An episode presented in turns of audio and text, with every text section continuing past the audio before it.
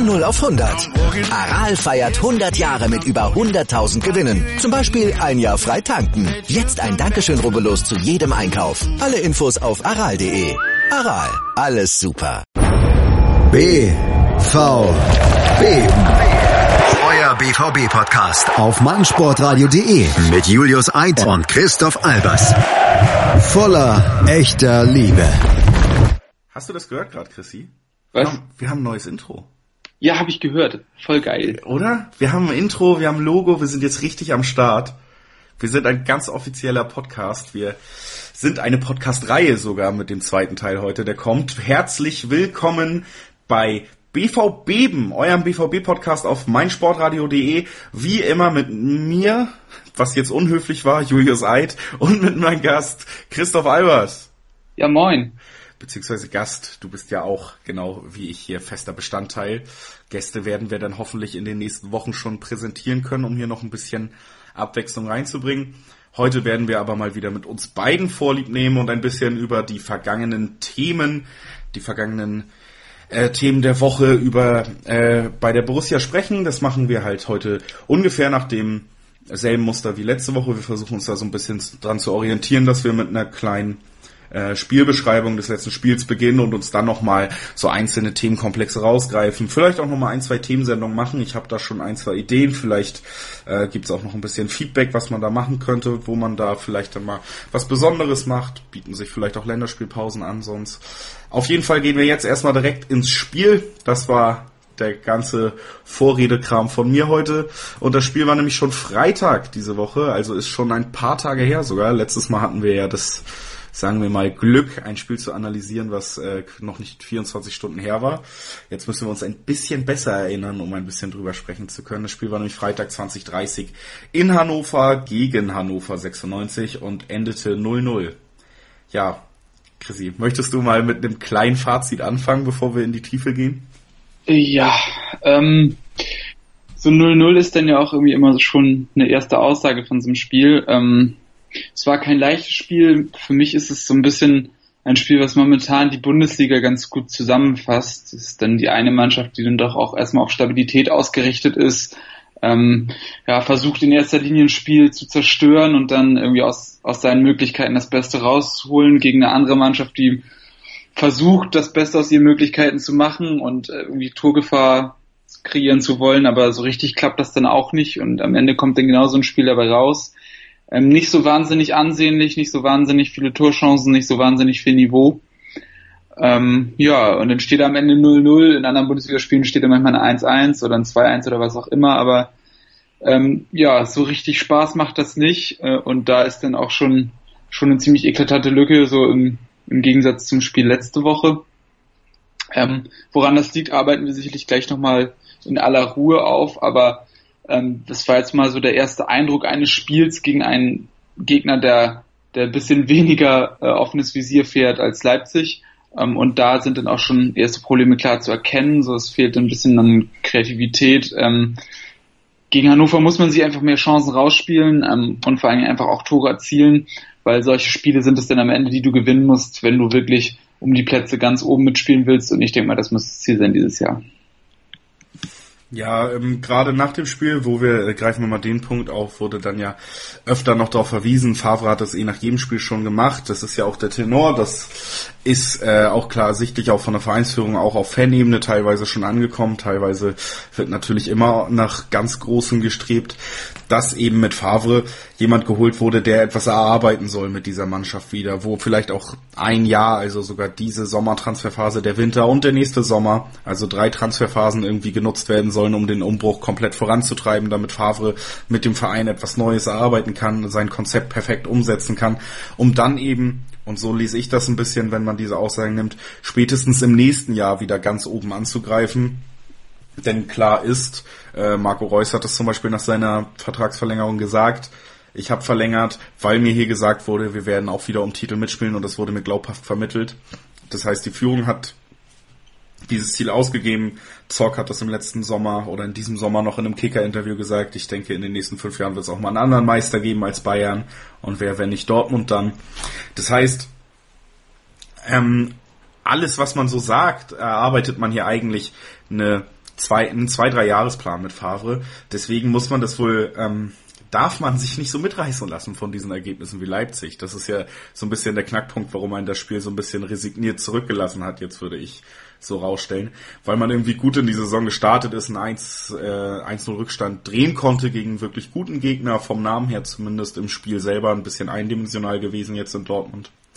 Aber es war natürlich schon eine Enttäuschung jetzt gegen jemanden wie Hannover, der deutlich weniger klangvoll ist, ohne das äh, irgendwie respektlos zu meinen. Aber so ist es ja halt, wenn man da ganz ehrlich ist, alleine was die Tabellenplatzierung angeht, wo man sich wahrscheinlich am Ende der Saison wiederfindet, dass man da dann wieder 0-0 spielt, dass man da eben diese Kreativität, aber auch so ein bisschen den Willen dann ähm, vermissen lässt. Das war schon ein bisschen ärgerlich und hat das Spiel schwer anzuschauen gemacht.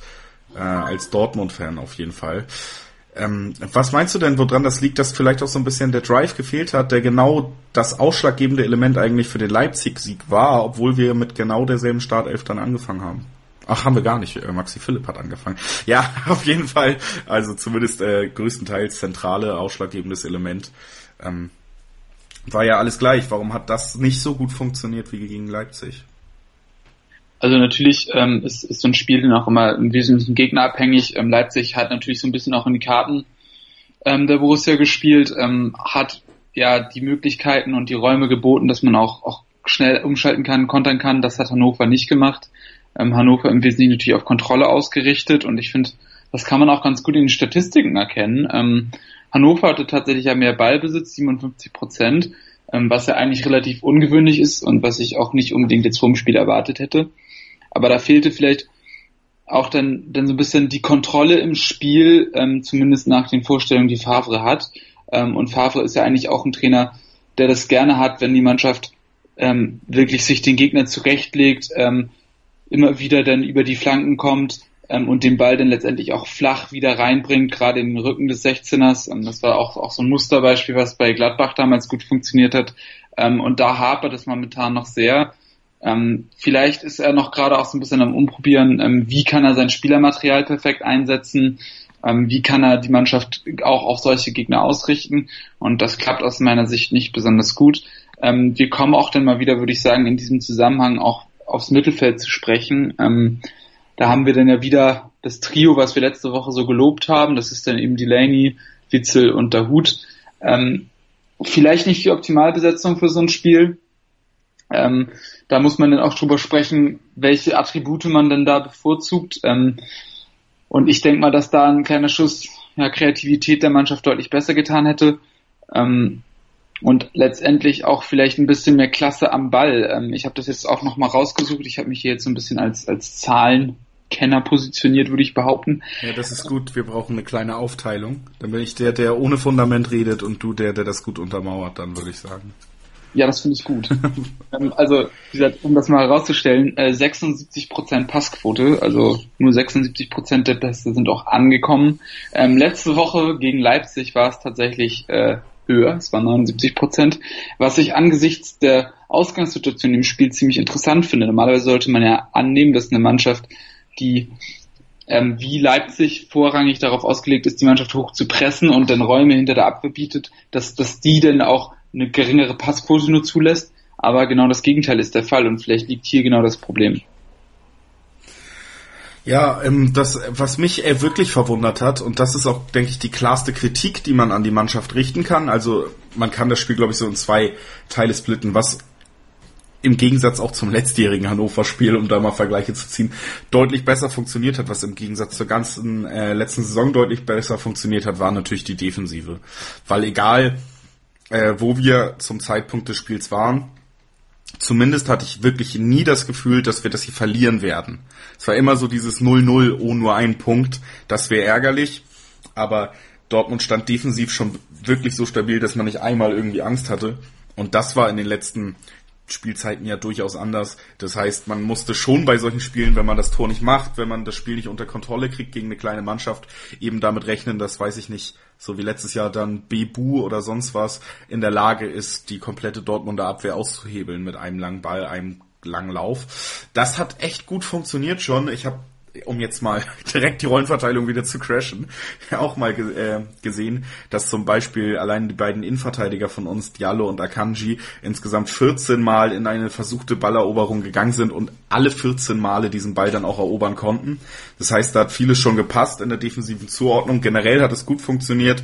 Dem Gegner zwar im Mittelfeld, da war man nicht immer direkt am Ball, aber wenn er in die Nähe des 16ers kam, wurde richtig eng gemacht. Dann stand man richtig kompakt und dann hatte man auch direkt das Gefühl, dass eine Mannschaft wie Hannover auf dem Niveau auf jeden Fall nicht in der Lage ist, ähm, die Dortmunder Abwehr zu überspielen. Das war die letzten Jahre noch anders. Da hat man sich schon mal deutlich gesteigert. Das ist, würde ich jetzt mal sagen, der positive Aspekt, die Weiterentwicklung, die man sieht, äh, seit Favre da ist, die man wirklich positiv herausstellen muss. Ja, absolut. Und ich finde, an dieser Stelle ist es auch, auch sehr beruhigend, dass ähm, das Duo Akanji und Diallo so gut zusammen funktioniert. Da gab es ja im Vorfeld auch bei einigen Fans durchaus Bedenken. Ähm, ich finde es, die beiden ergänzen sich auch, obwohl sie eigentlich vom Typus her schon relativ ähnlich sind, ganz gut. Ähm, das funktioniert. Ähm, die Schwachpunkte der Außenverteidiger, die wir auch letzte Woche so ein bisschen ausgemacht haben, ähm, hat sich jetzt ja auch nicht als, als so derartig gravierend herausgestellt. Also zumindest das scheint sicher. Da ist es sicherlich auch ein Verdienst, dass das Mittelfeld jetzt ein bisschen solider ausgerichtet ist mit Delaney und Witzel. Aber ich finde dann immer, ist es so eine Frage, ähm, wie sehr gehst du denn da auf Sieg und, und wie sehr möchtest du vorne die Tore erzielen und welchen Preis bist du bereit zu bezahlen? Ähm, ich finde es gut, dass es kein Gegentor, ähm, dass es zu keinem Gegentor gekommen ist, aber ähm, auf der anderen Seite die Null vorne ist, finde ich dann auch irgendwie kein gutes Zeichen. Ja, und das ist, glaube ich, auch der größte Kritikpunkt. Da kommen wir mal auf deine Zahlen zurück, wenn wir über das Spiel sprechen oder was mich am meisten ähm, fast schockiert hat, wenn man das Spiel dann äh, sich ein, zwei Mal angeguckt hat, wenn man die Zahlen im Nachhinein noch bewertet hat, ist halt wirklich, dass man keinerlei Zugriff auf dieses Spiel hatte und die größte Statistik, die mich da echt erschüttert hat, ist halt diese Ballbesitzstatistik, dass man da tatsächlich so viel abgegeben hat gegen einen solchen Gegner, weil da dann ja tatsächlich auch, wir haben ein Dreier-Mittelfeld, wo wir eben jemanden wie Witzel und Dahut haben, denen man gewisse äh, technische Fähigkeiten zugestimmen möchte. Delaney vorrangig aufgrund anderer Attribute geholt, aber eigentlich natürlich auch kein schlechter Fußballer. Ähm, und dann eben vorne Reus, Maxi Philipp, auch mit den Innenverteidigern, die ja prädestiniert dafür sein sollen, ähm, Spielaufbau auch ruhig aufziehen zu können, die beiden Jungen, die wir da dann halt stehen haben. Selbst der Torhüter von uns, Roman Bürki, soll es ja ins Tor an Marvin Hitz vorbeigeschafft haben, weil er fußballerisch besser ist. Mit all dieser Qualität, all dieser Ausrichtung, da nicht ähm, eine qualitativ unterlegene Mannschaft zumindest ballbesitzmäßig dominieren zu können. Das wäre ja nochmal was anderes, wenn man dann nicht die richtige Idee findet, um äh, so ein kompaktes Spielsystem wie das der Hannoveraner zu durchbrechen. Aber dass man wirklich so viel Ballbesitz abgegeben hat und dass man wirklich offensichtlich nie in der Lage war, das Spiel zu dominieren, das ähm, widerspricht schon sehr dem Anspruch, den man an ein Top-Team haben muss heutzutage und auch sehr dem, was man eigentlich von einem Favre-System erwarten könnte. Das hat mich schon sehr verwundert, dass das wirklich ein Komplettversagen war in diesem Bereich. Ja, absolut. Ähm, aber da zeigt sich auch mal wieder, dass es, finde ich, auch ein Trend, der, den man ganz gut beobachten kann, ähm, dass solche Teams beim BVB dann auch schon die Schwäche ausgemacht haben, genau in diesen Bereichen ähm, und zusehen, dass sie auch regelmäßig hoch anlaufen und den Spielaufbau stören. Ähm, das hatte sich Hannover ja offenbar auch vorgenommen. Und das scheint ja auch so ein bisschen die Mittel zu sein, mit denen die Gegner jetzt versuchen, Favre zu begegnen. Ähm, da muss man sich dann natürlich die Frage stellen, geht es hier denn, ist, ist die Qualität der Einzelspieler zu gering, um denen zu begegnen? Ähm, oder findet Favre einfach noch nicht die richtige Abstimmung? Ähm, und ich wage schon zu behaupten, dass auch, auch durchaus die Qualität hier mal mal in Frage gestellt werden sollte. Ähm, gerade wenn wir über den Spielaufbau sprechen, ähm, mit Akanji und mit ähm, Diallo sind da zwei durchaus technisch beschlagene Innenverteidiger vorhanden. Ähm, aber ich denke mal, dass man gerade auf den Außenverteidigerpositionen durchaus dann im Spiel nach vorne sich besser besetzen könnte. Also ich sehe zum Beispiel, nehmen wir mal auf links hinten, ähm, sehe ich einen Guerrero durchaus fähiger, ein Spiel anzukurbeln als ein Marcel Schmelzer. Ich meine, Guerrero technisch sehr, sehr gut, hat ein gutes Passspiel, hat auch Qualitäten auf der 8 oder auf der 6. Ähm, und diese Spieleröffner-Qualitäten könnten in solchen Spielen durchaus wichtig sein. Ähm, auf der anderen Seite Peace-Check natürlich immerhin erfahren, aber da wäre vielleicht auch ein Hakimi, der ein bisschen, bisschen höher stehen könnte, ein bisschen mehr Druck macht, vielleicht auch eine Alternative. Ich glaube, das sind so auch Positionen, die man nochmal anders besetzen könnte, um eine neue Impulse zu setzen. Ähm, auf jeden Fall ist da auch, glaube ich, ein Anhaltspunkt, wo man die Qualität im technischen und spielerischen Bereich erhöhen könnte, um eben den Spielaufbau und die Dominanz im Ballbesitz ein bisschen zu erhöhen.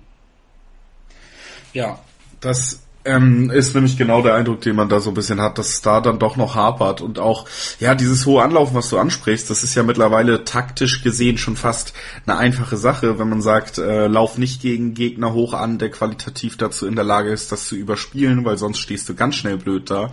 Und äh, gegen Dortmund haben die Teams sich weiter auf dieses hohe Anlaufen ausgerichtet, teilweise. Gerade die ersten 20 Minuten der ersten Halbzeit muss man da rausstellen äh, von Hannover. Ähm, die haben wohl auch selber nicht mehr so das Gefühl, dass die Qualität so hoch ist, dass sich das rächen könnte. Was natürlich ähm, ja nicht für die Bandbreite unseres Kaders im Spielaufbau von hinten spricht. Spielaufbau ist generell ein gutes Stichwort. Wir frühstücken das Spiel jetzt nochmal schnell ab indem wir nochmal herausstellen, dass man theoretisch das Spiel eigentlich trotzdem gewinnen kann, denn die einzigen klaren Torchancen lagen auf Seiten der Borussia, zweimal Marco Reus im ersten Durchgang und Maxi Philipp mit einem Kopfball an den linken Pfosten im zweiten Durchgang. Ähm, Reus einmal die Latte getroffen, einmal an Esser gescheitert, der das wirklich phänomenal dann noch gehalten hat. Äh, einer, ein einziges Tor aus diesen drei Großchancen hätte natürlich gereicht, um das Spiel zu gewinnen, weil defensiv eben schon viel gepasst hat.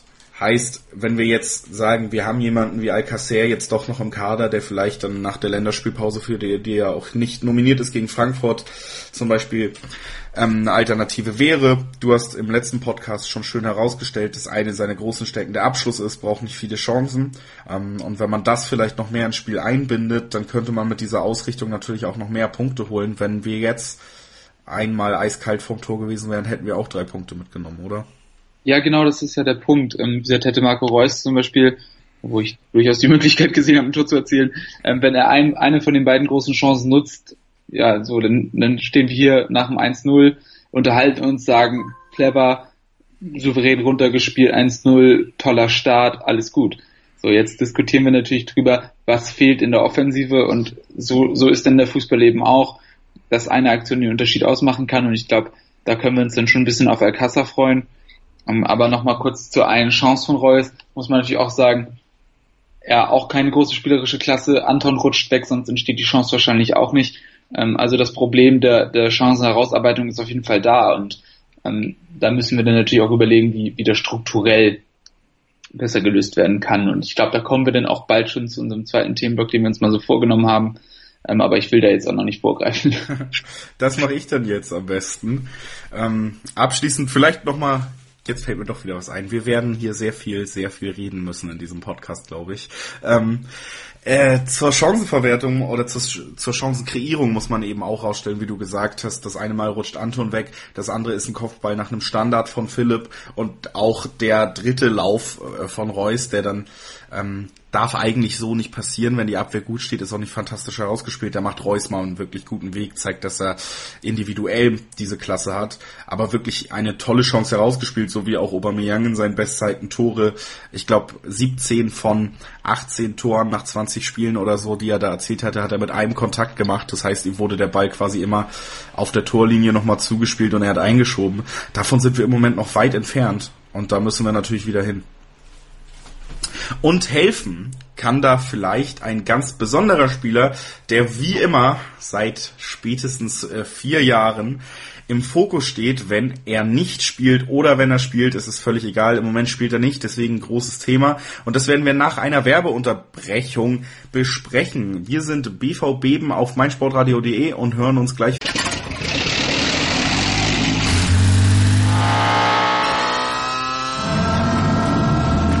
0 auf 100.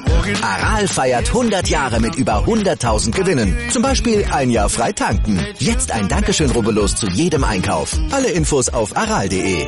Aral, alles super. Wieder. Hören, was andere denken. meinsportradio.de. Like it auf Facebook slash meinsportradio. Mein Lieblingspodcast auf meinsportradio.de. Hallo, hier ist Malte Asmus. Jeden Montag hörst du mich zusammen mit Desiree Wolf und Thomas Wischnewski bei Nur Golf. Nur Golf ist für dich der Double Albatross unter den Sportpodcasts? Dann gib uns dein Feedback auf iTunes und bewerte Nur Golf mit 5 Sternen. Dir gefällt, was du hörst? Dann rezensiere unsere Sendungen jetzt auf iTunes und gib ihnen 5 Sterne. Herzlich willkommen zurück bei BVB, eurem BVB-Podcast auf meinsportradio.de. Wir haben ein bisschen Werbung gehört und davor haben wir uns über das Spiel am Freitag unterhalten, das 0-0 gegen Hannover. Aufgehört haben wir so ein bisschen mit der offenen Frage, fehlt da ein bisschen Kreativität? Wie können da Chancen rausgespielt werden, die am Freitag Mangelware waren? Und da kommt man eben, und das war der Eindruck des Spiels, den ich hatte, und das möchte ich jetzt mal ganz klar sagen, ist natürlich erstmal jetzt nur meine Meinung, dann wird ähm, Chrissy dazu was sagen. Dann werden wir uns auf eine ähm, BVB-Meinung vereinigen können, hoffe ich. Und auch die steht natürlich ähm, nicht alleine da, dennoch ähm, ist halt immer ein emotionales Thema, wenn es um Götze geht, Chrissy. Meiner Meinung nach hätte ein Mario Götze der Kreativität und ähm, dieser eine Moment, dieser eine Pass, dieses eine über den Spann laufen lassen, den Ball in den Lauf eines Stürmers, was äh, Götze einfach beherrscht, was er auch in der letzten Saison noch zeigen konnte, zum Beispiel gegen Bremen, fantastische Vorlage für, für Reus. Ähm, genau so ein Spieler hätte meiner Meinung nach dem Offensivspiel richtig gut getan, richtig ähm, unerwartete Momente geschaffen und ein Dahut, der wirklich kein gutes Spiel gemacht hat, halt dann einfach mal entlastet. Auch was seine Laufleistung angeht, liefert ja immer wahnsinnig viel im Spiel ab. Das heißt, spätestens ab der 60. Minute saß ich eigentlich äh, vom Fernseher und habe gewartet, wann wird denn jetzt Götze eingewechselt. Warum war das nicht der Fall? Was glaubst du? Ähm, ehrlich gesagt kann ich es mir nicht erklären. Ähm, ich bin wie du der Meinung, dass Mario Götze dem Spiel auf jeden Fall sehr, sehr gut getan hätte. Ähm, ich bin ja auch allgemein ein sehr großer Verfechter von ihm, weil er einfach meiner Meinung nach der kreativste Spieler im Kader der Borussia ist und demnach auf jeden Fall gerade in solchen Spielen immer eine Daseinsberechtigung hat. Ähm, wie du schon gesagt hast, er hat immer diesen Moment, diesen einen Kontakt in sich, der so ein Spiel dann auch eben auf den Kopf stellen kann. Ähm, und das erhoffe ich mir dann gerade in solchen Momenten auch. Und dazu muss er natürlich auf dem Platz stehen. Ähm, ehrlich gesagt, ich kann mir nicht ganz erklären, warum Favre das nicht gemacht hat. Vielleicht hat er sich nicht getraut. Aber wie gesagt, meiner Meinung nach hätte er auf jeden Fall auf dem Platz stehen sollen. Und vor allem, weil Mario Götze ja auch einfach jemand ist, der sehr, sehr gut, ähm, der sich sehr, sehr gut zwischen den Linien bewegt, ähm, der sehr, sehr schwer zu greifen ist, gerade auch für so eine kompakte Defensive, die dann auch eben mit einer ja, Dreierkette und einer Viererkette davor spielt, ähm, da hätte er seine Räume gefunden, in denen er dann eben agieren kann, was eben nicht viele bei der Borussia können. Und ähm, auch Thomas Delaney, der ja durchaus eine offensivere Rolle bei der Borussia eingenommen hat, als jetzt zum Beispiel bei Bremen, ähm, kann das einfach nicht liefern. Auch Moder Hut kann es nicht liefern. Und ähm, das ist mir dann, dann rätselhaft, warum man das nicht macht. Ähm, wie gesagt, ob er die Defensive jetzt stärken wollte, ob er das Risiko nicht eingehen wollte oder ob äh, den Spielertyp Mario Götze einfach nicht besonders schätzt. Kann ich nicht genau beurteilen. Dazu ja, habe ich das jetzt zu wenig im Auge oder beziehungsweise dafür ist die Saison auch noch zu frisch. Ähm, aber für mich ist das schon enttäuschend.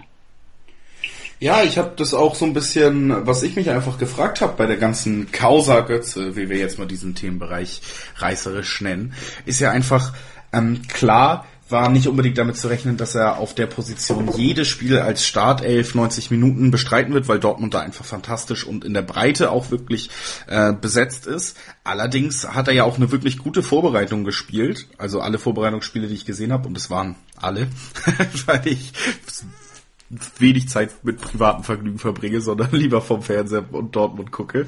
Ähm, waren alle wirklich ordentlich von ihm. Er wirkt so, als wäre er in einem Fitnesszustand, in dem er das letzte Mal vielleicht vor drei oder vier Jahren war. Wirkt sehr frisch, wirkt auch körperlich, rein äußerlich schon deutlich fitter wieder. Hat sich eben nach der WM auch irgendwie befreit gezeigt, wo er nicht nominiert war. Hatte diese Doku, die glaube ich auch ihm persönlich nochmal so ein bisschen gut getan hat, weil er einfach die Möglichkeit hatte, nach außen zu gehen mit äh, all den Sachen und mal ein bisschen Verständnis zu finden, wo vorher oft wirklich nur Kritik war. Man hatte das Gefühl, also es hat sich so ein bisschen beruhigt. Er hat viel gespielt in der Vorbereitung, viele ordentliche Spiele gemacht. Das also ordentlich bis gut. Ähm, und da ist für mich jetzt so ein bisschen die Frage, wie kann es sein, dass nach einem oder zwei Spieltagen es tatsächlich ja nicht nur für uns beide jetzt, dass es wirklich schon so wirkt, als hätte ein Mario Götze wieder einen schweren, schweren Stand unter dem neuen Trainer.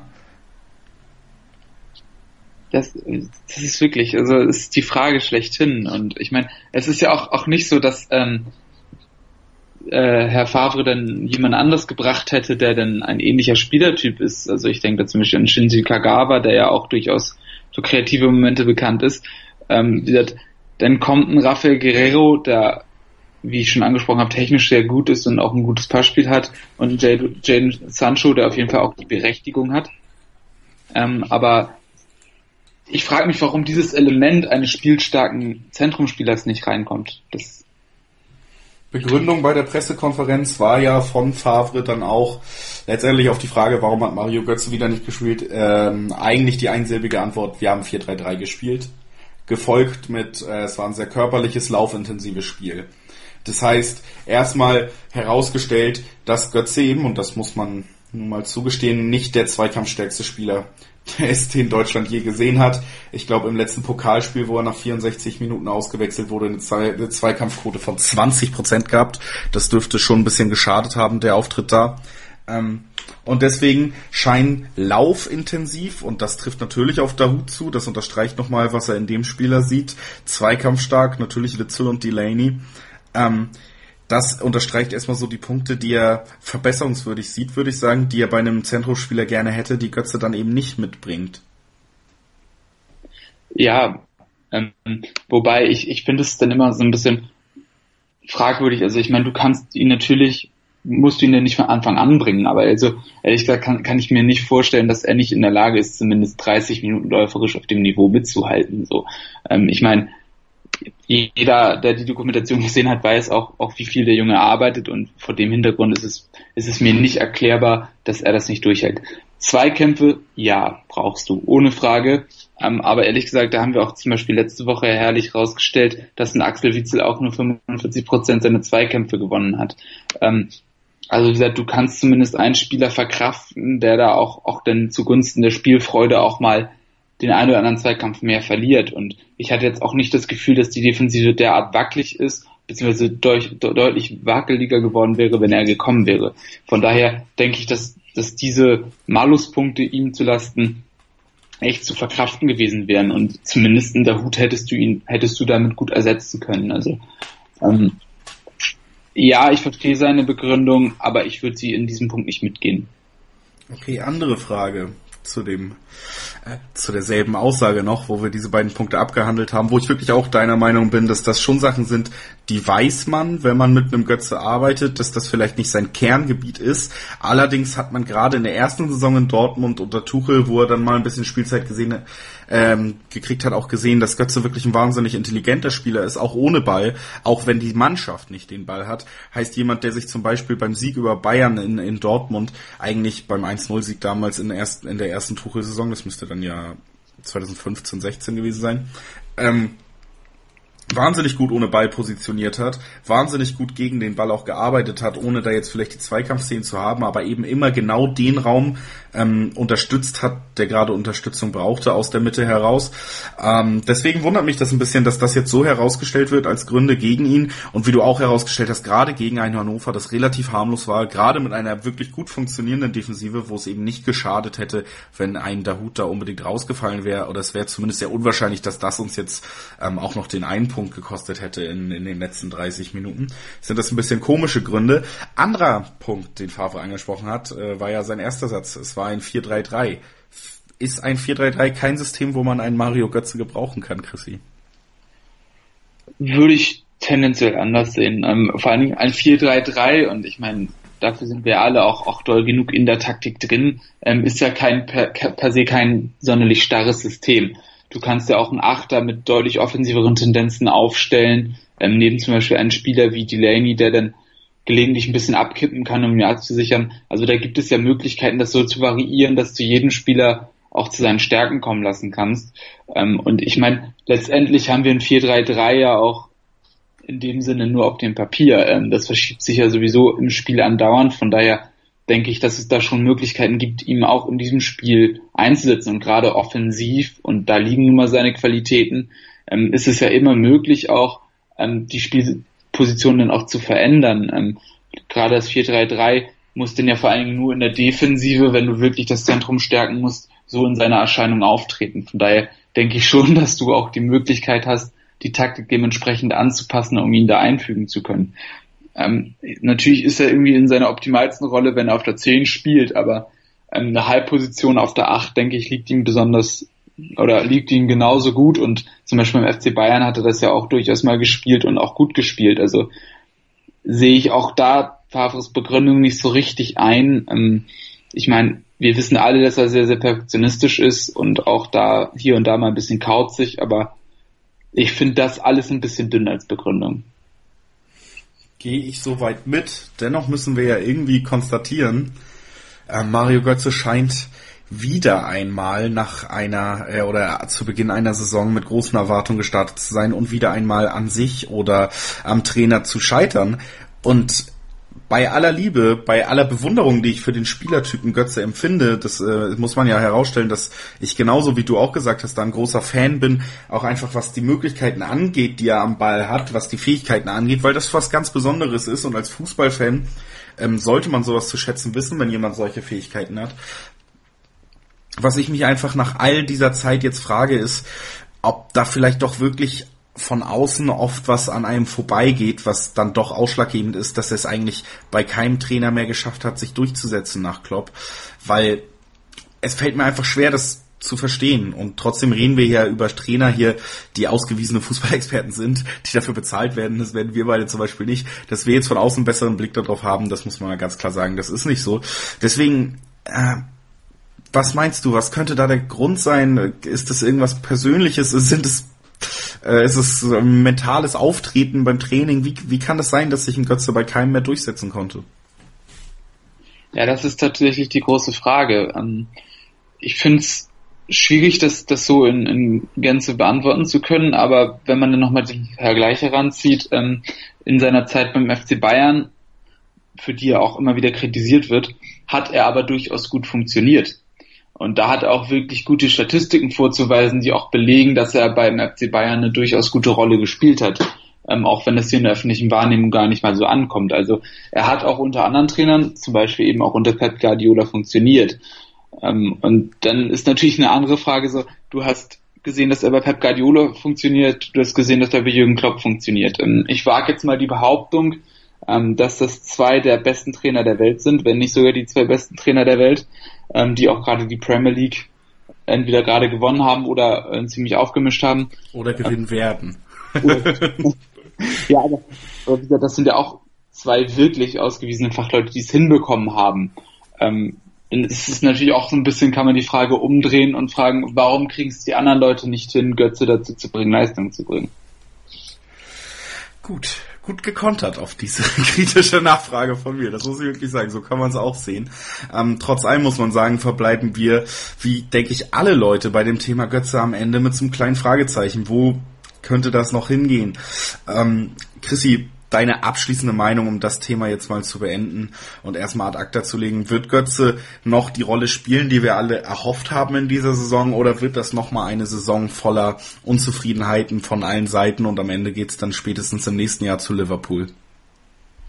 Ähm, zum jetzigen Zeitpunkt sicherlich sehr, sehr schwer zu prognostizieren. Ähm, ich hoffe wirklich, dass er die Möglichkeit bekommt und die dann auch nutzen kann, weil ich würde es mir sehr, sehr wünschen, dass ein Mario Götze bei Borussia Dortmund nochmal wieder zur alten Form findet und uns wieder ja sehr, sehr viel Freude macht. Ähm, aber ich wollte noch einmal kurz einhaken ähm, bei der ganzen Thematik. Ähm, was mir denn wiederum so ein bisschen ähm, Fragen aufwirft, ist, warum denn auch ein Shinji Kagawa so gar keine Rolle spielt.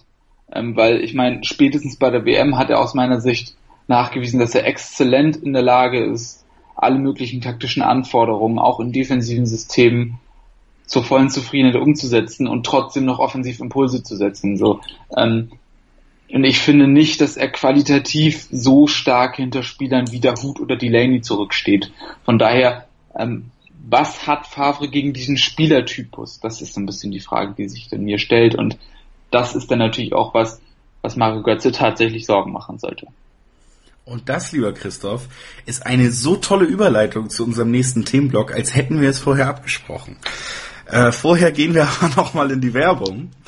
Und äh, genau, haben gerade eben nochmal ausführlich über Götze gesprochen und nehmen jetzt die Überleitung zu Shinji Kagawa, zu anderen Spielern, die unter Favre vielleicht keine Chance mehr auf einen Startplatz haben werden, zu Spielern, die deswegen noch gewechselt sind. Das wird unser nächstes Thema sein. Jetzt erstmal kurze Pause auf meinsportradio.de und dann geht's weiter mit BV Beben. Motorsport auf meinsportradio.de wird dir präsentiert von motorsporttotal.com. Mein Lieblingspodcast auf meinsportradio.de. Hallo. Hier ist Andreas Thies von der Sendung Chip in Charge, dem Tennis Talk auf meinsportradio.de. Jeden Montag versorgen Philipp Joubert und ich dich mit den neuesten News aus der Welt des Tennis. Darüber hinaus bieten wir Dailies zu den Grand Slams oder auch Live-Übertragungen von ausgewählten Turnieren. Wenn dir gefällt, was du von uns bekommst, freuen wir uns über eine gute Bewertung für Chip in Charge auf iTunes. Dir gefällt, was du hörst? Dann rezensiere unsere Sendungen jetzt auf iTunes und gib ihnen fünf Sterne. Willkommen zurück bei BV Beben auf meinsportradio.de, eurem BVB-Podcast. Wir gehen in den dritten Take unserer Aufnahme, um mal so ein bisschen Hintergrundsprache für euch mit einzubringen, dass ihr ein bisschen hinter die Kulissen gucken könnt.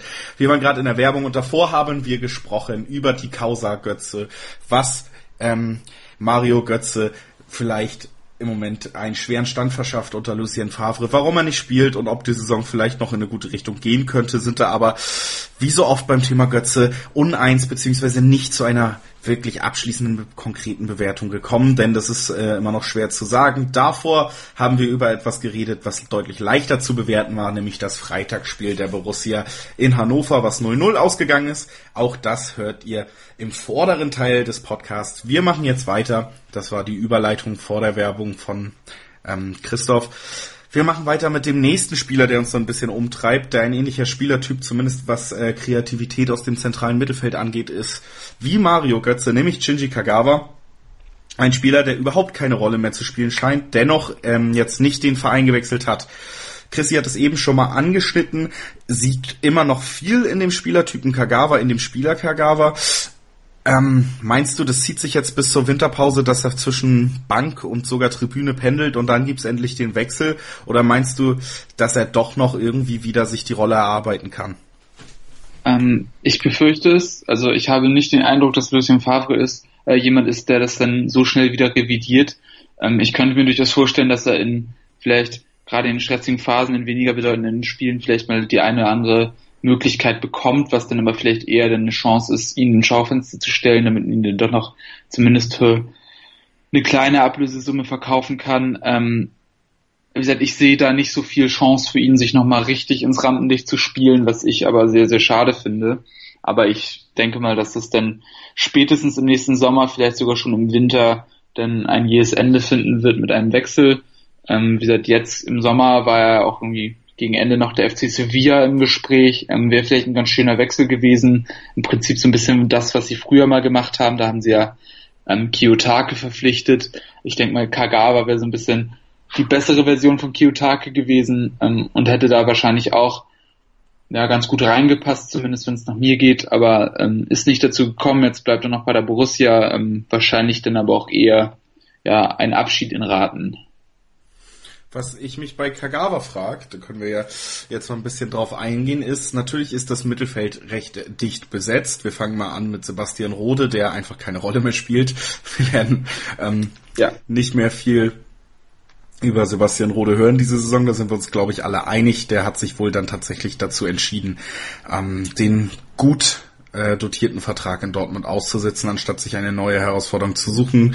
Eine Rolle spielen wird er nicht.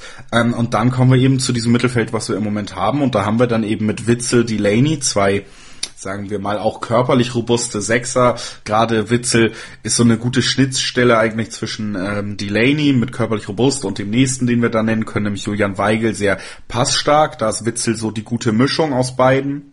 Und dann haben wir eben Dahut im Angebot, Götze und äh, Kagawa. Und wenn ich das jetzt so aufzähle, dann bin ich immer noch der Meinung, dass da durchaus eine Berechtigung für einen Spieler wie ähm, Kagawa zu finden ist. Dass vielleicht sogar eher eine Berechtigung für den Spieler Kagawa zu finden ist als für Götze, denn Götzes Name alleine und sein Standing verlangt eigentlich Startelf. Das heißt, Kagawa ist eigentlich ein dankbarer, ähnlicher Spielertyp, den man besser auf der Bank zum Beispiel halten könnte. Wieso ist denn jetzt genau Kagawa so aus dem Kader rausgefallen, dass er wirklich ähm, Tribünenplätze einnimmt, seit er, seit Favre und er gleichzeitig in Dortmund sind, also quasi nach seinem WM-Urlaub. Das habe ich noch nicht ganz verstanden, wie das passieren konnte, denn also meiner Meinung nach, wie gesagt, wäre da durchaus Platz für einen Spielertyp seiner Art, dass das jetzt so rigoros äh, vertreten wird, dass er da absolut keine Chance mehr hat. Das wundert mich schon in der Härte. Ja, vor allem auch, weil, weil man natürlich auch den Spieler so ein bisschen rausnimmt aus der ganzen Nummer. Ähm, ich denke mal, hätte man ihm zumindest irgendwie eingeräumt, dass er sich empfehlen kann, dass er die Möglichkeit bekommen wird, sich zu zeigen, glaube ich, hätte man ihm so ein Türchen offen gelassen, wo er dann auch, auch eher sich dann eingliedern kann. Ähm, so ist es, glaube ich, auch für ihn sehr, sehr schwer auf der Höhe zu bleiben. Ähm, ich finde es auch, wie gesagt, sehr, sehr schade, weil es auch denn am Ende Werte zerstört, weil er ja durchaus auch ein Spieler ist, der einen Markt hätte. Und ich denke mal, dass er noch vielen Vereinen sehr, sehr gut zu Gesicht stehen würde. Von daher ist es natürlich auch wirtschaftlich so eine Frage, ob man das so clever gemacht hat, weil ich glaube, jeder weiß, dass er bei nächster Gelegenheit gerne gehen kann. Ähm, jeder weiß, dass er nicht viel spielen wird. Von daher in vielerlei Hinsichten, glaube ich, keine besonders gute Aktion. Und wie gesagt, ich finde es schade, vor allem auch, weil er natürlich auch so ein Gesicht ist der, der großen Zeit unter Jürgen Klopp und auch mit vielen Emotionen verbunden ist, was natürlich dann auch für die Fanseele immer sehr, sehr schade ist.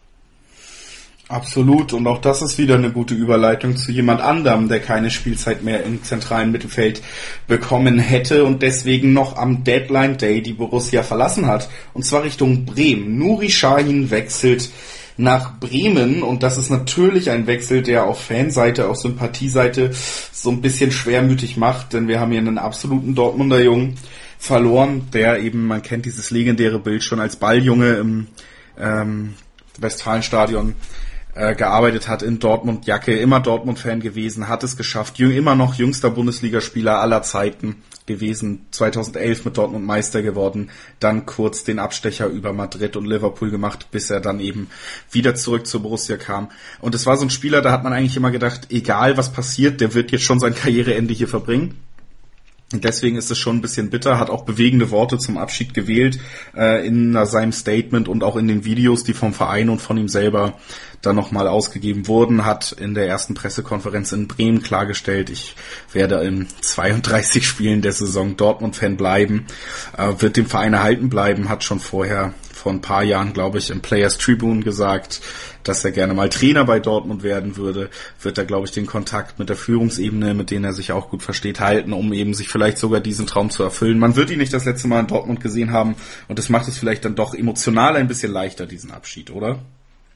Ja, auf jeden Fall. Ähm, ich finde, das war jetzt alles in allem sehr, sehr würdig und ich fand auch sein Statement wirklich sehr, sehr schön. Ähm, gerade die Abschiedsworte zur gelben Wand fand ich waren doch durchaus bewegend. Ähm, zeigt auch mal wieder, dass er ein sehr, sehr cleverer Junge ist, der das auch, auch gut kommunizieren kann. Ähm, fand es auch groß, dass er sich nochmal ähm, bei Aki Watzke und bei Michael Zorg bedankt hat, so ausdrücklich, ähm, mit denen er ja auch ein gutes Verhältnis pflegt. Ähm, das fand ich alles in allem sehr rund und ich denke mal, dass man ihm auch einen Gefallen damit getan hat, ähm, ihn zu Bremen gehen zu lassen. Wir haben ja letzte Woche auch noch drüber gesprochen, dass wir ihn gern bei einem anderen Bundesliga-Verein sehen würden. Wir hätten da die Eintracht aus Frankfurt gehandelt, aber ehrlich gesagt, mir gefällt auch Bremen sehr, sehr gut als Abnehmer, auch eine Mannschaft, ähm, die ich in dieser Saison auf jeden Fall auf dem Zettel habe. Und ich denke mal, dass er da auf jeden Fall sportlich eine größere Rolle spielen kann als bei der Borussia und dass er sich da nochmal zeigen und verwirklichen kann.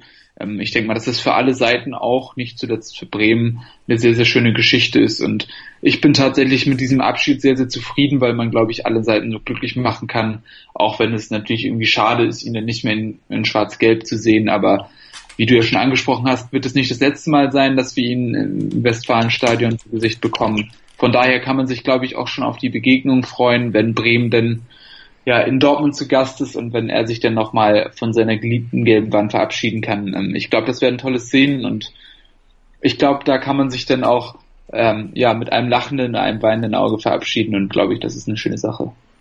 Ach, wo du den Abschied ansprichst, dann an der Südtribüne kriege ich fast ein bisschen Gänsehaut, ja, da hast du recht. Das wird wahrscheinlich echt nochmal ein sehr schöner Moment werden. Und das sind ja genau die Momente, nachdem man auch als Dortmund-Fan immer so ein bisschen verlangt. Das ist ja dieses propagierte echte Liebe-Ding, was dann in manchen Entscheidungen wirklich nochmal durchscheint, wo man wirklich merkt, eventuell oder sich zumindest einbilden darf noch, eventuell sind wir ein bisschen anders. Man muss da natürlich ehrlich zu sich selber sein. Aber klar, so ein, zwei Sachen, und da kommen wir eben zur Transferpolitik des Vereins so ein bisschen, äh, was so gestandene Spieler angeht, die finde ich schon richtig gut, wie man die löst. Und das ist jetzt eben, dass ein Nuri Shahin trotz ähm, einem höheren Marktwert immer noch, würde ich sagen, für unter eine Million wechseln kann, dass ihm das ermöglicht wird, dadurch eben in der Bundesliga zu bleiben, zu einem Verein zu gehen, der zwar Ambitionen hat, aber eigentlich sein Transferfenster schon geschlossen hatte. Das heißt, ihn auch wirklich nur genommen hätte, wenn es so günstig ist. Ähm, das hat ja auch Frank Baumann ganz klar gesagt, dass man das ermöglicht, indem man eben quasi keinen Preis nimmt, sondern sagt, du hast es dir verdient, du hast dieses Standing hier im Verein. Das finde ich schon wirklich sympathisch und muss man immer mal herausstellen bei allem anderen drumherum ähm, dass bei solchen Leuten immer wieder Entscheidungen getroffen werden, die ich wirklich lobenswert finde. Denn das sportlich zum Beispiel, wir fangen an bei Kevin Großkreuz aus dieser großen Klopp-Ära, der den Verein verlassen musste. Dann haben wir eben zum Beispiel neben Subotic gehabt und so. Und diesen Leuten wird auf der einen oder anderen Ebene immer ermöglicht, ähm, das wirklich in Würde zu tun und auch vom Verein da wirklich unterstützt zu werden. Heißt bei Subotic erstmal direkt die Laie nach Köln zu ermöglichen nochmal. Vielleicht kann er sich nochmal bei einem anderen Verein in der Bundesliga durchsetzen. Dann eben auch Saint-Etienne für einen sehr geringen Betrag. Jetzt Shahin in Bremen. Großkreuz, der nach Vertragsauflösung kurzzeitig mit Dortmund äh, mit der zweiten Mannschaft trainieren durfte, um sich fit zu halten. Solche Gesten, das muss man echt nochmal herausstellen, die freuen mich schon jedes Mal, wenn ich sie mitbekomme. Ja, auf jeden Fall. Also ich finde, das zeigt dann auch irgendwie, dass der Verein in solchen, solchen Sachen echt klasse hat und ich glaube, das muss man dann auch wirklich Leuten wie Aki Watzke und Michael Zorg ganz hoch anrechnen, die denn ja auch namentlich dafür stehen. Ähm, und das zeigt dann auch mal wieder, obwohl es ja hier auch sich um eine Aktiengesellschaft handelt, dass es denn doch ein bisschen mehr ist als nur ein Unternehmen, sondern ein wirklich ja, mitreißender Verein und das ist schon, schon eine tolle Sache. Ähm, und wie gesagt, ich glaube, jeder hat es auch Nuri gegönnt und von daher alles richtig gemacht und das hat man ja heutzutage auch nicht mehr so oft. Ähm, ich meine, auch bei den Leuten, die verblieben sind, man hat, hat Peacecheck die Möglichkeit gegeben, hier seine Karriere ja sozusagen entspannt auslaufen zu lassen. Ich finde, man ist sehr, sehr gut mit Schmelzer umgegangen, ähm, jetzt zumindest zuletzt. Ähm, ich glaube, da werden wir noch ein, zwei schöne Nummern sehen, wie das auch, auch zum Abschied gehen kann. Ähm, ich denke mal, wenn Marco Reus dann irgendwann soweit ist, wird es sicherlich auch schön sein. Ähm, ich finde, das ist, ist ein tolles Zeichen und ähm, steht auf jeden Fall auch für den Verein. Absolut um das ganze Transfer-Thema dann langsam abzuschließen. Ähm, wir beide schreiben ja auch noch für 90 plus, das heißt, sind beide auch ein bisschen froh, dass der ganze Trubel jetzt vorbei ist. Können wir nochmal drauf eingehen, so ein bisschen. Alcacer ist gekommen, da haben wir letzte Woche drüber geredet, da hast du schon mal herausgestellt mit deinem Wissen über die spanische Liga, dass du der Meinung bist, dass er uns durchaus weiterhelfen kann, wird wahrscheinlich dann auch in zwei Wochen debütieren gegen die Eintracht. Ähm, bist du immer noch überzeugt? Hast du immer noch Bock? Ja, ich habe mega Bock auf den. Und wie gesagt, gerade nach dem Hannover-Spiel ohne Tor freue ich mich sehr, sehr drauf, dass endlich ein richtig guter Stürmer da ist, ähm, den ich nach wie vor richtig, richtig gut finde.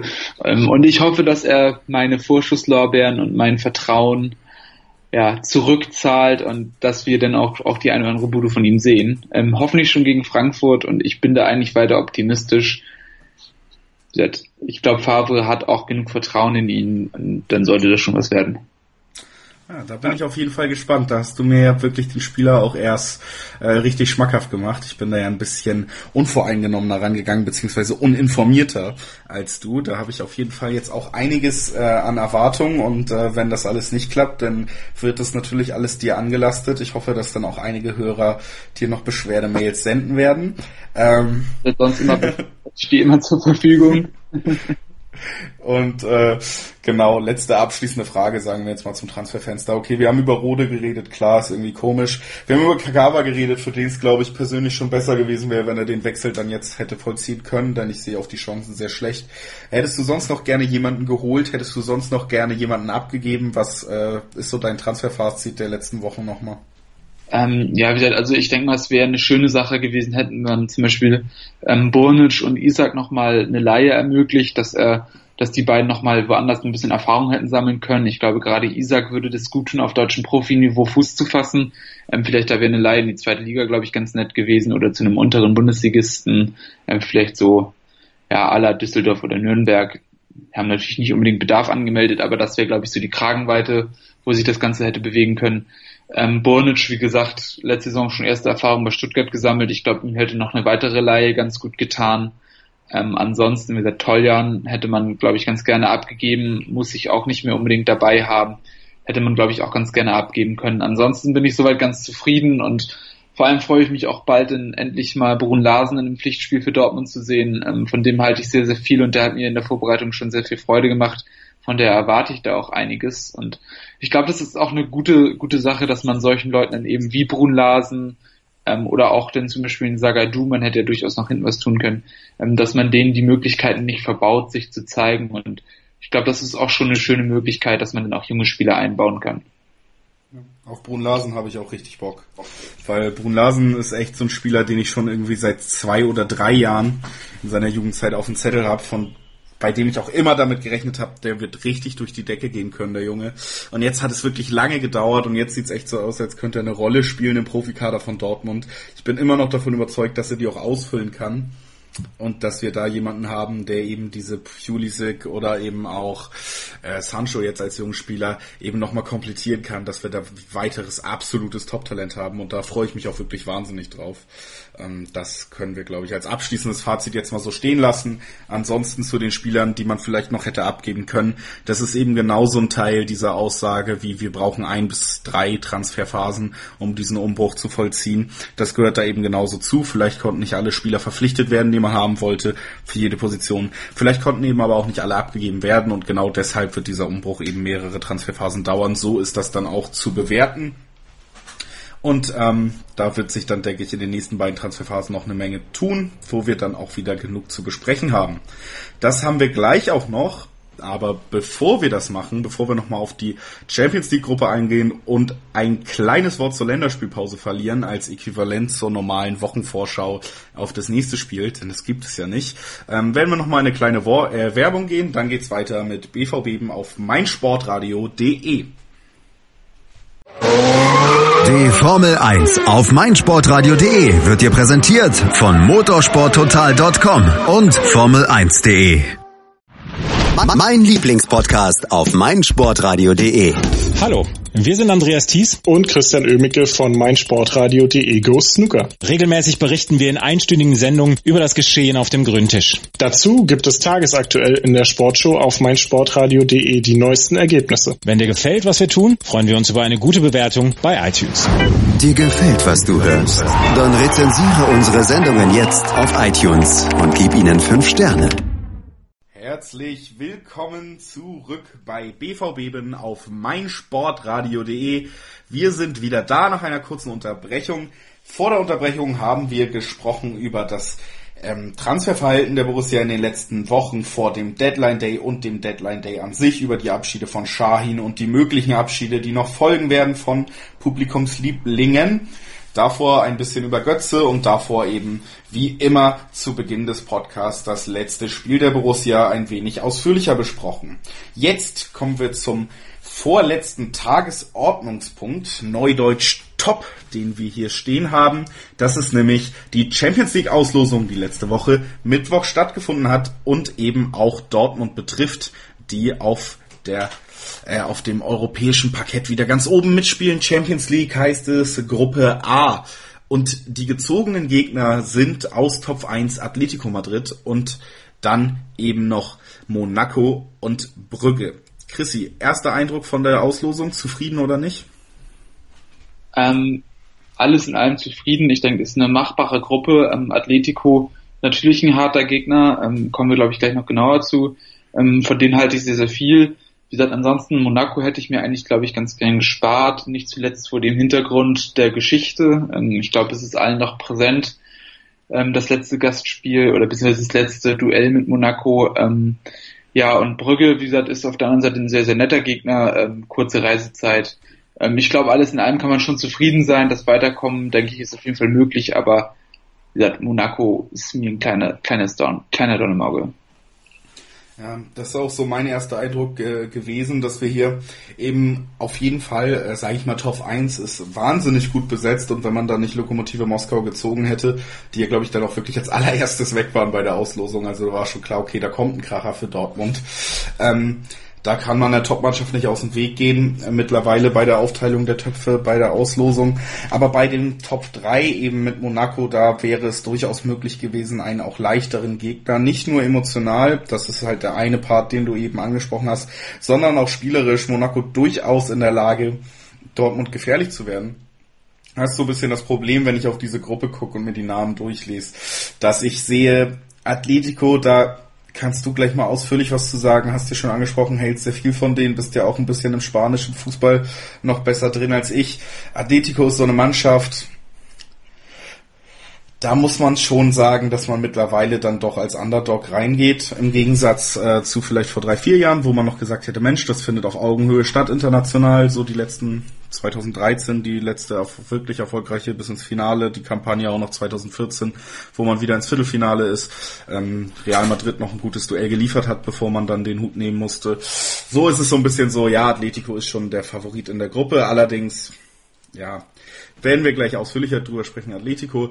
Monaco ist eben genau dieser Dorn im Auge, nicht nur aufgrund der Vorgeschichte, sondern eben auch spielerisch, weil Monaco durchaus eine Mannschaft ist, die Dortmund im dem jetzigen Dortmund einfach gefährlich werden kann und den zweiten Platz streitig machen kann. Das ist eine Mannschaft, die wie alle drei Mannschaften in dieser Gruppe Brügge zweimal klar besiegen sollten. Dazu sind sie in der Lage und dann wird sich wahrscheinlich das Weiterkommen zwischen Monaco und Dortmund entscheiden. Und das ist jetzt nicht der sicherste Weg, den ich mir gewünscht hätte, wenn du mir da folgen kannst. Ja, ich denke mal, da wären durchaus leichtere Gegner drin gewesen. Ähm, Monaco ähm, sehe ich so ein bisschen ambivalent, ähm, hat aus meiner Sicht ein bisschen viel über den Sommer getan, ähm, haben natürlich auch ein, zwei wertvolle Spieler verloren, nicht zuletzt Thomas Lemar, den es ja dann eben zu Atletico Madrid gezogen hat, was wieder auch eine ganz lustige Konstellation in dieser Gruppe ist. Ähm, aber wie gesagt, alles in allem gar nicht so leicht, vor allem weil ich Atletico Madrid als sehr, sehr unangenehm für Gegner für Dortmund empfinde. Ähm, Atletico sehr, sehr stabil, ähm, defensiv gewohnt stark, ähm, sehr aggressiv, schwer zu knacken und vor allem international auch wirklich einfach eine große Nummer. Das muss man einfach mal so festhalten. Wir sind letztes Jahr zu einer Gruppe ausgeschieden gegen Chelsea und gegen die starke Roma, ähm, die sich ja wirklich grandios gemacht hat in der vergangenen Saison. Aber wie gesagt, der Europa League-Titel hat ja dann auch, auch einiges wieder gut gemacht und davor waren sie ja auch dann ähm, zweimal in den letzten Jahren auch im Champions League-Finale, wo sie jeweils sehr, sehr knapp gegen Real Madrid verloren haben. Ähm, da muss man einfach sagen, Atletico Madrid ist schlichtweg eine internationale Spitzenmannschaft und daran gibt es auch eigentlich nichts zu deuteln. Ähm, und gerade in dieser Saison ähm, sind sie auch, glaube ich, noch mal stärker besetzt, zumindest personell. Ähm, das hat natürlich dann auch, auch mehrere Faktoren, was da eine Rolle spielt, aber die sind einfach wirklich eine ziemliche Wucht und ich denke mal, dass Dortmund sehr, sehr große Probleme haben wird, gegen die auch nur einen Punkt zu holen. Ähm, gerade wenn ich wenn ich mir so ansehe, wie die bisherige Saison so gelaufen ist und wo denn die Schwierigkeiten bestehen, ähm, da könnte Atletico schon eine schwierige Hausnummer sein. Auf jeden Fall. Was ich dazu aber so ein bisschen sagen muss, und das mag daran liegen, dass ich mich nicht so ausführlich mit dem Verein beschäftige wie du, aber trotzdem ist Atletico so ein Verein, wo ich durchaus, ich sag mal, ein Barcelona, auch ein PSG jetzt mit Tuchel, glaube ich, das wären die Vereine gewesen, selbst beim Real Madrid nicht so, aber bei, bei das wären so die Vereine gewesen, da hätte ich mir wirklich, auch Manchester City natürlich, da hätte ich mir wirklich ähm, absolut keine Chancen ausgerechnet äh, für den Gruppensieg, sage ich jetzt mal. Atletico ist so eine Mannschaft, viele Tore eben trotzdem nicht das Trademark äh, unter Simeone. Das heißt, man kann da vielleicht unentschieden, man kann da vielleicht irgendwie Siege rausholen, wenn man wirklich gut performt. Das ist nicht die absolute Übermannschaft, wo ich das gar nicht sehen kann. Und Atletico wird wahrscheinlich auch Monaco und Brügge nicht so an die Wand schießen, dass man da im Torverhältnis dann so weit zurückhängt, obwohl da natürlich auch Offensivqualität da ist. Deswegen immer noch eine Gruppe, wo ich so sage, wir werden Erster oder Dritter. Das wäre mein Tipp für die Gruppenphase jetzt, wenn ich so die Gruppe gucke. Ja, also ich finde, das ist schon so ein bisschen auch das Ding von Atletico. Man nimmt sie nicht so als, als wahnsinnig große Mannschaft wahr, einfach weil sie nicht so offensiv auftreten wie andere Teams und nicht so dominant auftreten. Aber wie gesagt, wenn ich mir die Mannschaft mal so angucke, ist das schon auch ein wahnsinnig stabiles Gerüst. Also du hast natürlich erstmal so, was man herausheben muss, dass sie überhaupt Oblak und Griezmann über den Sommer hinaushalten konnten. ist eine Wahnsinnsleistung für einen Verein wie Atletico, der sich auch gerade so in den letzten ja, fünf bis acht Jahren erst so richtig gemausert hat zu einem internationalen Top-Team. Ähm, das ist schon, schon sehr, sehr groß und dann kommt noch dazu, dass ein Godin hinten drin spielt, der wirklich sehr, sehr stark ist. Luca Hernandez, ähm, Saul Koke ja eben dann noch ein Diego Costa, das ist schon ein sehr, sehr gutes Grundgerüst. Dann kommen dann noch die Neuzugänge dazu, ein Lemar, nachdem sich wirklich auch sämtliche Top-Teams die Finger geleckt haben. Ähm, Gelson Martins ist eine sehr, sehr interessante Alternative. Ähm, mit Rodri haben sie eines der größten Talente des spanischen Fußballs für sich gewonnen. Also da ist schon enorme Qualität vorhanden. Ähm, und sie wissen einfach, wie man auch enge Spiele gewinnt. Und da ist natürlich einfach die Gefahr. Ähm, sie holen sich im Zweifel auch gerne mal einen dreckigen 1-0-Sieg und lassen nicht so wahnsinnig viel zu. Und diese Kombination sich für Dortmund als sehr, sehr gefährlich an. Ich glaube zum Beispiel, dass in Paris, weil die Mannschaft aus meiner Sicht deutlich weniger ausbalanciert ist, ein bisschen angenehmer zu bespielen wäre für die Borussia als jetzt Atletico Madrid. Ähm, deswegen ist es eher so der Gegner, den ich nach Barcelona und Manchester City so am wenigsten gerne gehabt hätte für die Borussia. Ja, und da haben wir ihn, denn im Gegensatz zu einer anderen deutschen Mannschaft, die regelmäßig in der Champions League auftritt, hat ähm, der Verein aus Dortmund nicht immer so ein Losglück wie der Rekordmeister. Ja, nicht ähm, nur Rekordmeister. Ähm, auch die, die ungeliebten Blauen haben ja auch ganz schön Glück gehabt, muss man sagen. Ja gut, aber das ist ja dennoch fußballerisch könnte das eng werden, wenn ich mich da in den letzten Jahren mal umgeguckt habe. Äh, und mehr möchte ich dazu jetzt gar nicht sagen, nicht, dass man hier noch einen kleinen. Wir wollen, äh, wir haben ja eigentlich gesagt, Eklats und so große Shit Shitstorms machen wir erst ab Folge 5, oder? Ja, finde ich gut. Dann hebe ich mir noch, noch da ein bisschen was auf. Was gar nicht mal so sehr was mit dem Verein zu tun hat, sondern einfach auch nur, wie sie spielen, aber das lassen wir jetzt mal an dieser Stelle. Ja, die Kombi passt schon. Sagen wir es so. so. Bevor wir jetzt hier völlig abgleiten, ne? dein, dein Tipp zur Gruppe so zusammengefasst, also wenn man realistisch ist, würde ich jetzt auch so sehen, ab von dem Scherz eben mit erster oder dritter. Man wird mit Monaco letztendlich darum streiten, wer ähm, in die K.O.-Phase eintritt, oder? Ja. Also ich sehe tatsächlich das bessere Do äh, Ende bei, bei Dortmund. Ähm, seid insgesamt qualitativ ein bisschen besser. Bei Monaco sehr, sehr viel passiert im Sommer. Ähm, auch nicht gut gestartet, ähm, haben da schon auch große Probleme. Ähm, ich glaube, dass die gerade so eine kleine, kleine Krise in ihrem Zyklus drin haben, der ja auch, auch ja gut bei ihrem Weg mit einzuberechnen ist. Man kennt ja Monaco mittlerweile auch so als großen Verkäuferverein und sie kaufen immer in großen Massen auch äh, junge und große Talente ein, versuchen sie weiter auszubilden, ähm, und dann teuer zu verkaufen. Das ist ein guter Weg, ein sehr lobenswerter Weg, auch zumindest wenn man das aus einer Business-Perspektive betrachtet. Ähm, aber das geht eben sportlich nicht immer gut und ich glaube, dass die Saison auch seit langem mal wieder die schwächste werden könnte. Von daher sehe ich schon auch Vorteile bei, bei der Borussia. Ähm, und ich denke mal, dass Brügge auf jeden Fall der große Außenseiter der Gruppe ist und auch keine allzu großen Wörter, Wörtchen mitzureden hat. Ähm, man sieht es ja auch immer wieder, dass die belgischen Vertreter in der Champions League eigentlich meistens ziemlich abfallen. Auch der große RSC Anderlecht, der immer mal wieder als Gruppenletzter aufgefallen. Ähm, wie gesagt, die Bayern hatten die ja auch zuletzt regelmäßig mal. Ähm, von daher sehe ich da Brügge schon deutlich abgefallen. Ähm, deswegen tippe ich mal Atletico 1, Dortmund 2, Monaco 3 und Brügge auf 4, also wie man es auch erstmal so erwarten würde. Also genau nach Töpfen auch geordnet, ne, wenn man die Ausziehung dann im Kopf hat. Ja, äh, gehe ich mit. Ähm, ist aber ein bisschen Hoffnung bei. Ich muss ganz ehrlich sagen, mir ist ein bisschen schwummrig. Ich habe die letzte die letzten Jahre, sagen wir mal, aber vor allen Dingen eben das letzte Jahr international noch im Hinterkopf. Und wenn man das im Hinterkopf hat, dann gibt es eigentlich keinen anderen Schluss, als damit zu rechnen, dass wir vier Spiele verlieren gegen Atletico und Monaco und zweimal unentschieden gegen Brügge spielen. Das ist natürlich äh, nicht das, was ich mir erhoffe, aber so es ist nicht die Gruppe, die mich in Sicherheit wiegt. Das ist nicht die Gruppe, die mich erleichtert hat. Ich lasse mich da gern überraschen. Ähm, ansonsten Europa League fehlt noch im Trophäenschrank. Irgendwas sollte da dieses Jahr auf jeden Fall dann mal passieren, hoffe ich. Ähm, also ich hoffe ja nach wie vor auf ein Duell mit Jürgen Klopps Liverpool. Es wäre einfach auch einfach eine wahnsinnig schöne Geschichte und ich habe einfach und wahrscheinlich eine hohe Niederlage aber auch. Also muss man auch dazu sagen, dass ich ja, Dortmund da nicht auf demselben Niveau sehe. Tatsächlich äh, kadertechnisch nicht, auch von der Spielidee her nicht und so. Das ist, das sind schon noch Weltenunterschiede, oder?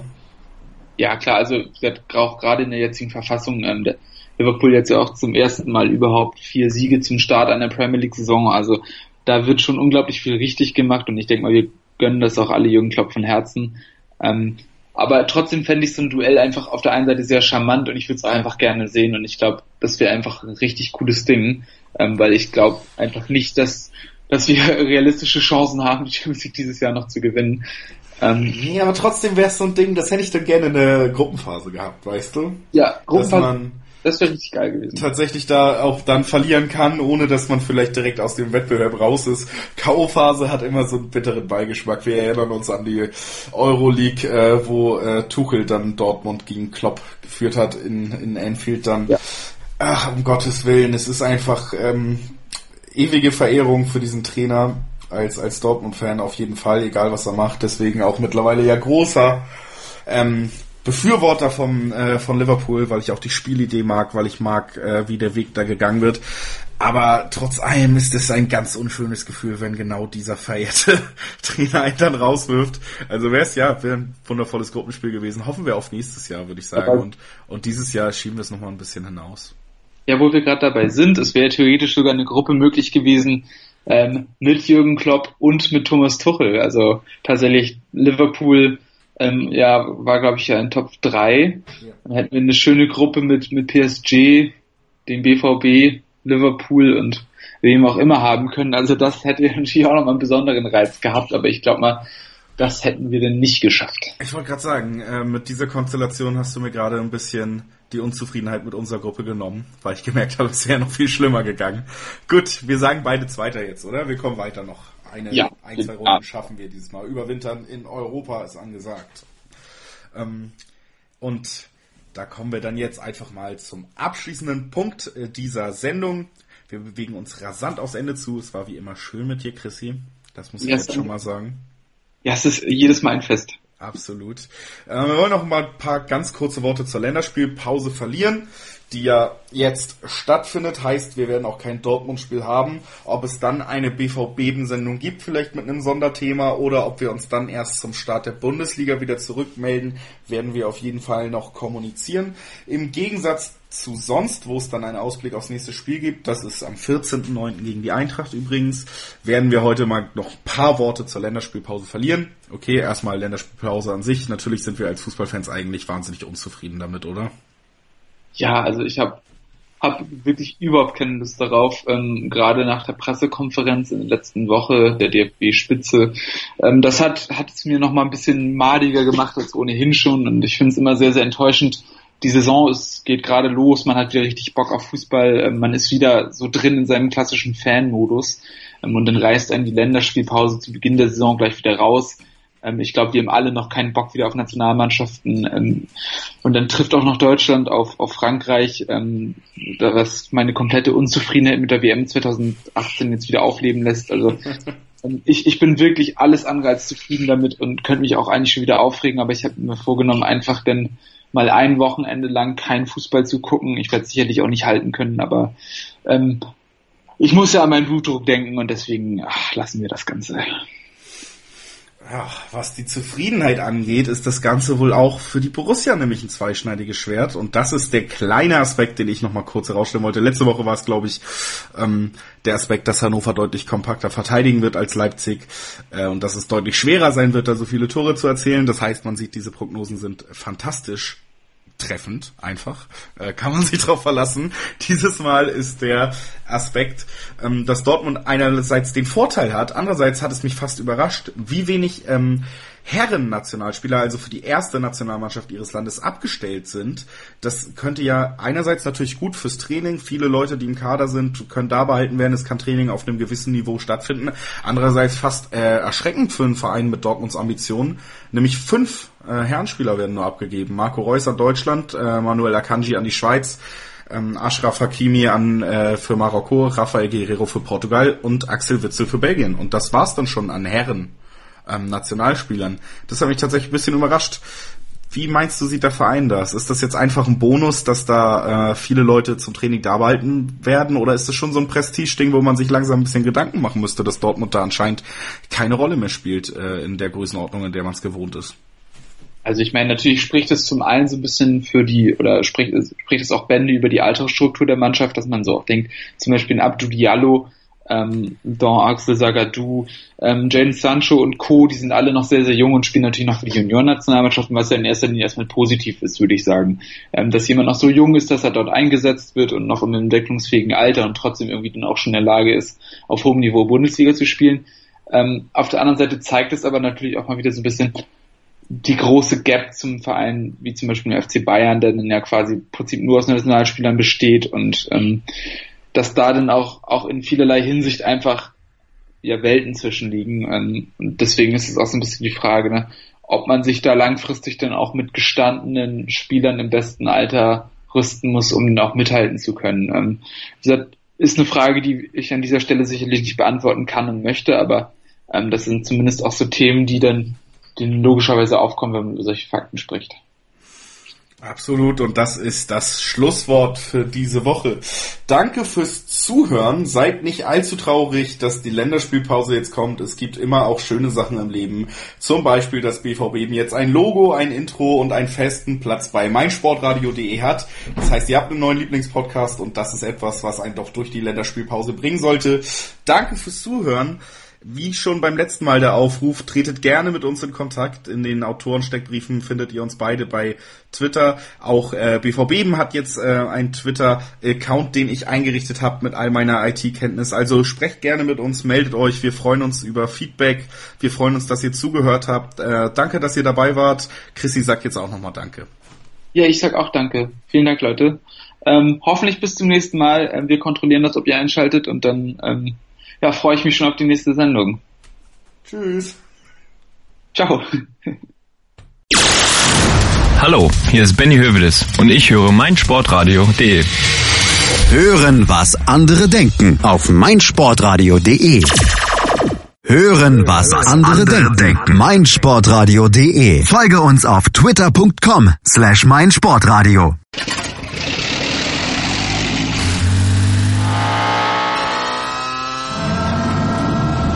Von 0 auf 100. Aral feiert 100 Jahre mit über 100.000 Gewinnen. Zum Beispiel ein Jahr frei tanken. Jetzt ein Dankeschön, rubbellos zu jedem Einkauf. Alle Infos auf aral.de. Aral, alles super. Ich habe mich natürlich schockverliebt, weil die war wirklich ganz, ganz klein. So begann die Mensch-Hund-Beziehung zwischen Christina und Tierschutzhund Frieda. Und wie es danach, nach dem ersten Moment der Verliebtheit, so weiterging und welche Klippen es danach zu umschiffen galt, das hört ihr in der neuen Ausgabe von Iswas Dog, dem Podcast für harmonische Mensch-Hund-Beziehungen. Iswas Dog mit Malte Asmus. Überall, wo es Podcasts gibt.